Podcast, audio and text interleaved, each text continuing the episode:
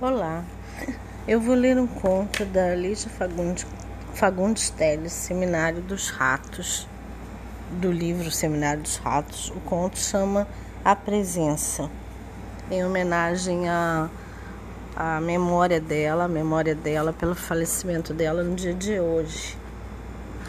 Quando entrou pela Alameda de Pedregulhos e parou o carro de frente do hotel, o casal de velhos que passeava pelo gramado Afastou-se rapidamente, ficou espiando de longe.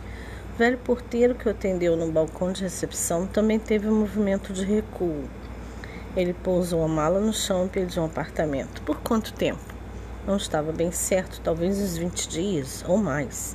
O porteiro examinou-o da cabeça aos pés, forçou o sorriso paternal, disfarçando o espanto com uma cordialidade exagerada. Mas o jovem queria um apartamento ali, naquele hotel?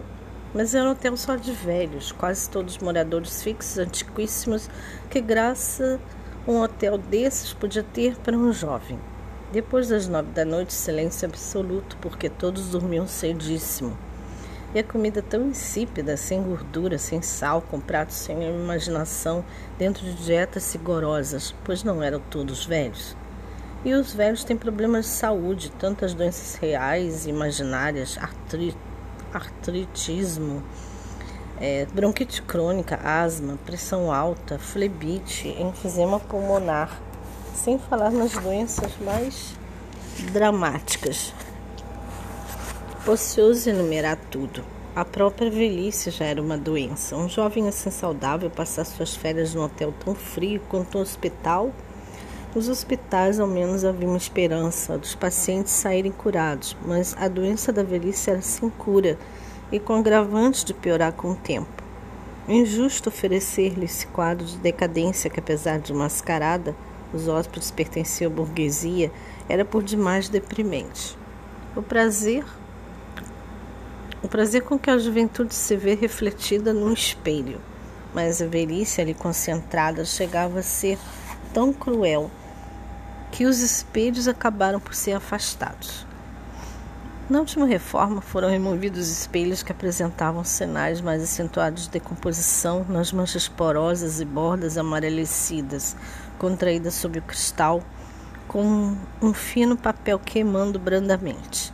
Com esses, foram levados também os espelhos maiores da sala de refeições e que ainda estavam em bom estado. A substituição nunca foi providenciada e nem se voltou a falar no assunto, mas seria mesmo preciso? Era evidente o alívio dos hóspedes livres daqueles, daquelas testemunhas geladas, captando-os em todos os ângulos. Mais do que suficientes os espelhos menores dos banheiros, apenas essencial para uma barba, um penteado, um irrisório carmim. E a quantidade de espelhos na inauguração do hotel. Estaria o jovem com disposição para ouvir mais? Bem, tinha sido há 50 anos. Nessa época, não passava de um rapazola que ajudava a carregar a bagagem. As famílias chegavam com os carros pojados de malas, caixas, páginas, crianças, bicicletas. Nas longas temporadas de verão, a piscina, que ainda se conservava apesar dos rachões, ficava fervilhante as danças até de madrugada, o jogo e as competições na quadra de tênis, as cavalgadas pelo campo, o hotel dispunha de ótimos cavalos, charretes. Mas os poucos hóspedes mais velhos foram dominando à medida que os mais jovens começaram a rarear. Não sabia explicar o motivo. O fato é que a transformação, embora lenta, fora definitiva. Um hotel mausoléu. Que jovem podia se sentir bem num hotel assim? Se ele prosseguisse pela mesma estrada por onde viera, alguns quilômetros adiante, encontraria um hotel excelente. Tinha várias setas indicando o caminho, ficava num bosque bastante aprazível. E pelo que ouvira contar, o ambiente era alegre, jovial. Ele tirou os documentos do bolso da jaqueta de couro e colocou-os no mármore do balcão. Queria um apartamento nesse hotel e só não insistiria se o regulamento tivesse uma cláusula que proibisse um jovem de 25 anos de hospedar-se ali.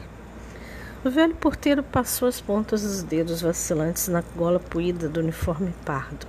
Já não sorria quando examinou os documentos do recém-chegado. Devolveu-os. Os olhos de um azul pálido estavam frios. Talvez não tivesse sido suficientemente claro. talvez, mas o fato é que se ele não se importava com a presença dos velhos, era bem provável que os velhos se importassem, e quanto com a sua presença. Tão fácil de entender como um jovem assim sagaz não entendia. Os velhos formavam uma comunidade com seus usos e costumes. Uniram-se à antiga fragilidade tão agredida, além daqueles portões, foi se transformando numa força, num sistema. Eram seres obstinados, na secreta luta para garantir a sobrevivência, perderam a memória do mundo que os rejeitara e, se não eram felizes, pelo menos conseguiram isso, a segurança.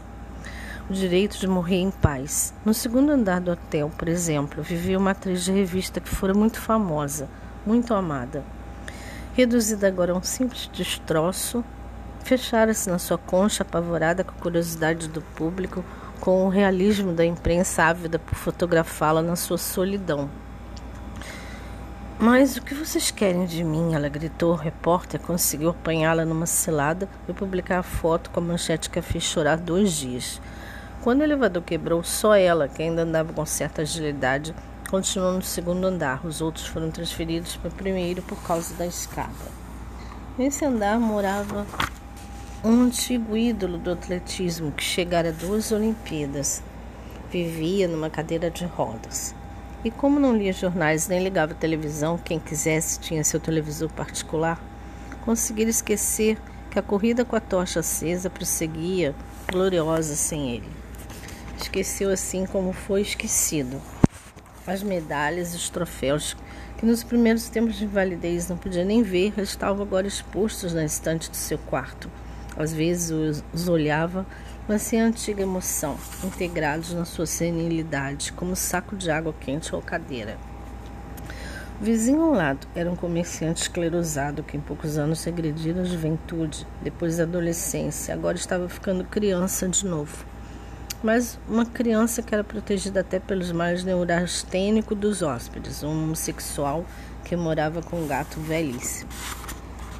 Tivera na mocidade uma experiência trágica. Quando um amigo tentou matá-lo, todos ficaram sabendo que destemperadamente procuraram esconder. Ambos tinham família e eram conhecidíssimos. Hoje, é claro, ninguém se importava com isso, mas naquele tempo era só rejeição, sofrimento. Encontraram um certo equilíbrio naquele hotel, vendo as gêmeas da paciência abrir o leque do baralho num taciturno jogo do silêncio. Ouvindo a gorda solteirona do bandolim tocar pontualmente aos sábados, relendo na pequena biblioteca escassos volumes já gastos, Três Mosqueteiros ou Conde de Monte Cristo. Mantendo em cinza baixara sobre essas cabeças, sobre seus guardados, e agora chegava um jovem para ficar, para lembrar e com que veemência o que todos já tinham perdido: beleza, amor. Um jovem com dentes, músculos e sexo perfeito como um deus não, não precisava rir. A antiga medida de todas as coisas. Essa medida eles já tinham esquecido. Com sua simples presença, iria revolver tudo, a revolução da memória. E passar o tempo das revoluções, ninguém queria renovar, mas conservar. Assegurar essa sobrevida, o que já significava um verdadeiro heroísmo, os mais fracos tinham morrido todos.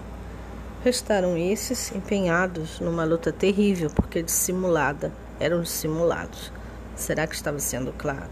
Não eram bons. Ele acendeu o cigarro e ofereceu outro porteiro, que agradeceu, não podia fumar.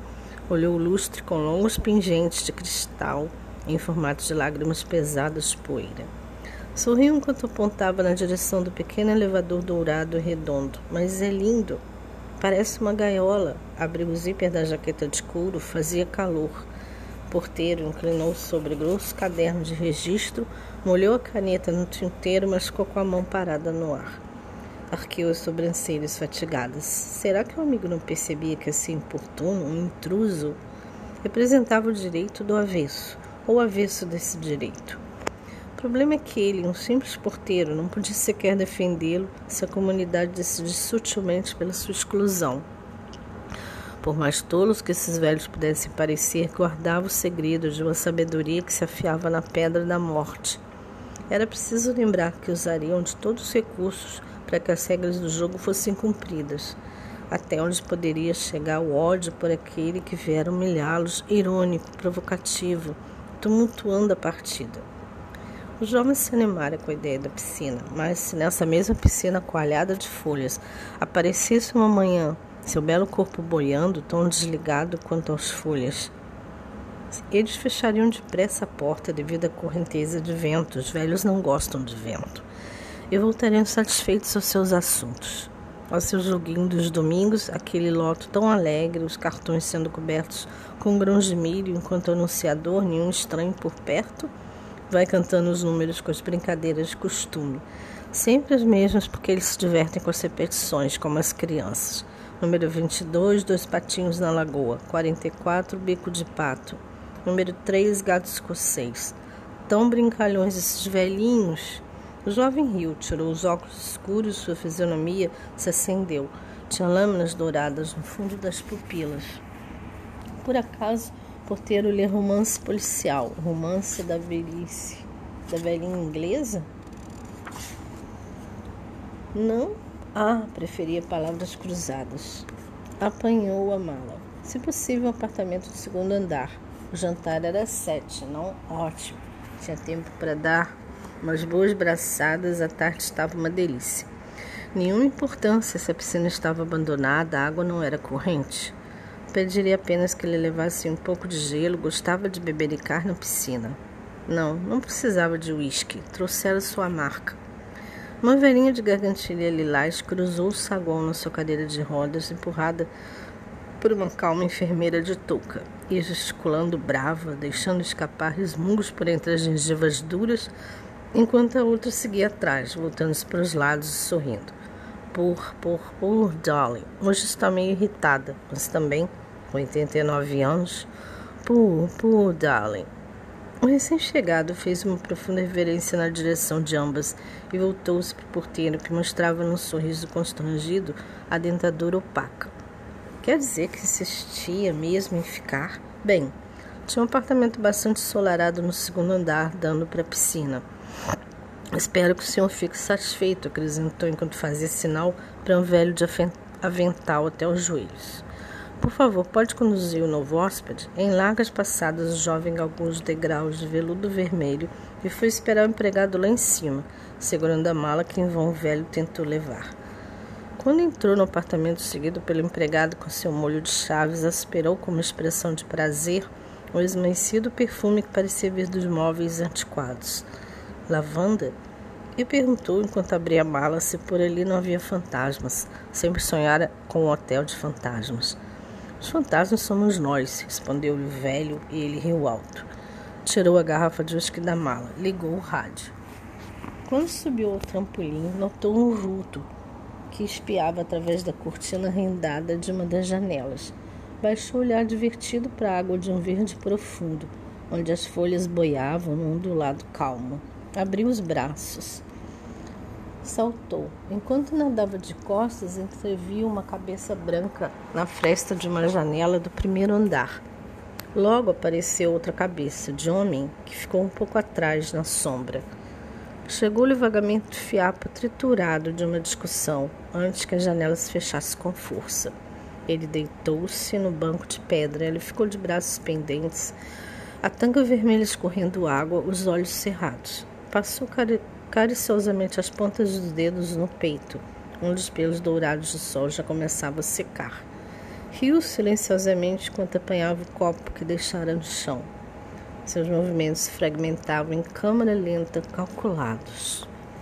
No jantar, antes mesmo de provar a comida, despejou o sal, o molho inglês, a pimenta e bateu palmas vigorosas para os três velhos músicos, um pianista, um violinista e o careca do rabecão, que tocaram antigas peças que alguns hóspedes, poucos desceram para o jantar, ouviram imperturbáveis. Achou um certo amargor na goiabada com queijo. Ao se deitar, depois de ter tomado chá servido às 21 horas, ele já não se sentia bem.